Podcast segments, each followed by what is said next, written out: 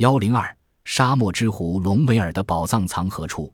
德国陆军元帅隆美尔生性凶残狡猾，惯于声东击西的伎俩，在北非的大沙漠上，他以力量悬殊的兵力与强大的英美联军交锋，出奇制胜，因而赢得了“沙漠之狐”的称号。这个“沙漠之狐”在北非的土地上疯狂地屠杀土著居民，掠夺他们的财富，尤其是当地无比富裕的阿拉伯酋长。只要他们稍稍表示拒绝支持纳粹事业，隆美尔即令格杀勿论。隆美尔用如此野蛮的血腥的手段，在很短的时间里积聚起一批价格极为可观的珍宝。这批珍宝包括满装黄灿灿金币的各种珍奇古玩的九十多只木箱及一只装满金刚钻、红宝石、绿宝石和蓝宝石的钢箱。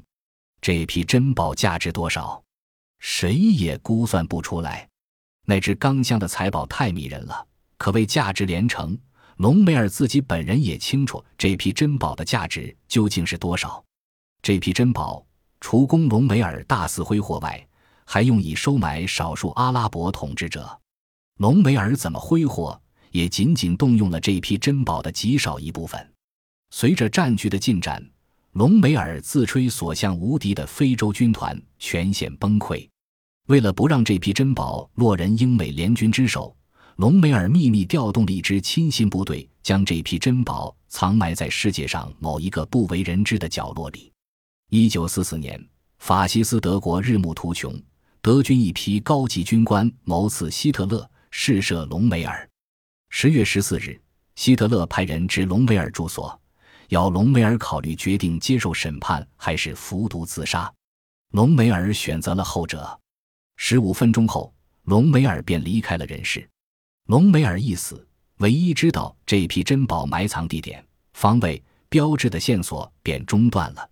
对于隆美尔这批珍宝，西方的一些冒险家们垂涎三尺，朝思暮想，希望有朝一日发掘这批珍宝，成为珍宝的主人。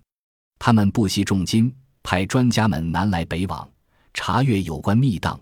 又千方百计地寻找所有可能知情的人，调查的结果各种传说都有，但均不甚确凿，弄得冒险家们抓耳挠腮，一时不知从何下手。一种传说是这样讲的：在隆美尔的非洲军团崩溃前夕，沙漠之狐隆美尔曾调集了一支高速摩托快艇部队，命令将九十余箱珍宝装于艇中，由突尼斯横渡地中海，运抵意大利南部某地密藏。某日晚，快艇部队在夜幕的掩护下秘密出航，按预定计划行动。不料在天降拂晓时，快艇部队为英国空军发现，原来英军情报部门早就密切注视着这批珍宝的去向。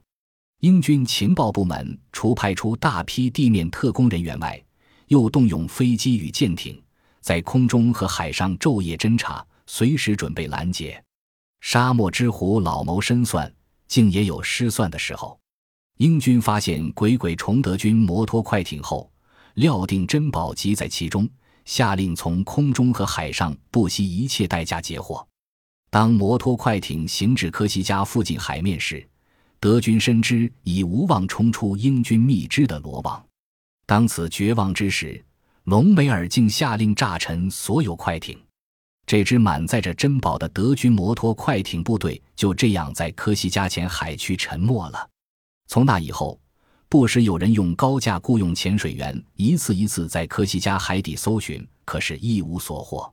是科西嘉的海面过于辽阔呢，还是沉船的具体位置并不在科西嘉岛，亦或是隆美尔并没有炸沉快艇，甚至艇上并未载有珍宝？谁也说不清。一九八零年，美国《星期六晚邮报》二月号刊登了一篇令冒险家们十分感兴趣的文章，演《沙漠之狐隆美尔的珍宝之谜》。作者署名肯克里皮恩。作者说，声东击西的沙漠之狐并未用快艇运珍宝，这批珍宝密藏在撒哈拉大沙漠中的一座突尼斯沙漠小镇附近。小镇附近遍布形状相差无几的巨大沙丘。这批珍宝即埋藏于某座神秘的沙丘之下。作者说，一九四二年十一月，英美联军在北非登陆，次年年初，兵分两路从东西夹击德意军队，前锋逼近濒临地中海的突尼斯城。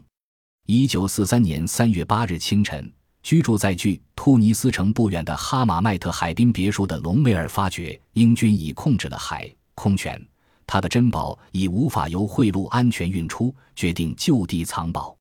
三月八日深夜，在隆美尔与他的亲信严密监视下，这批珍宝被分装在十五至二十辆军用卡车上，车队在汉斯奈德曼陆军上校的押运下。连夜向突尼斯城西南方向行驶，在撒哈拉大沙漠边缘的一座小镇杜兹停下。汽车驶至杜兹后，前方即是大沙漠，无法行驶。汉斯奈德曼购买了六七十匹骆驼，将珍宝分装在骆驼身上，于三月十日踏入撒哈拉大沙漠。驼队在沙漠中跋涉两天。最后将珍宝按预定计划埋人数以万计的令人无法分辨的某座沙丘之下。负责押送、埋藏珍宝的德军小分队在返回杜兹途中，意外地遭到英军伏击，小分队全部丧生。藏宝人连同宝藏的秘密一起被撒哈拉大沙漠无情的黄沙埋葬了。撒哈拉大沙漠一望无垠，白天温度常在华氏百度以上，人称之为无情的地狱。谁敢贸然叩开这无情的地狱之门？隆美尔的大批珍宝能有重见天日的一天吗？有的人对以上说法表示怀疑。他们认为，所谓隆美尔秘藏珍宝云云，只不过是一个引人入胜的传奇故事。谁要是对他认起真来，谁就是一个傻瓜。看来，世界寻宝谜案史上又多了一笔。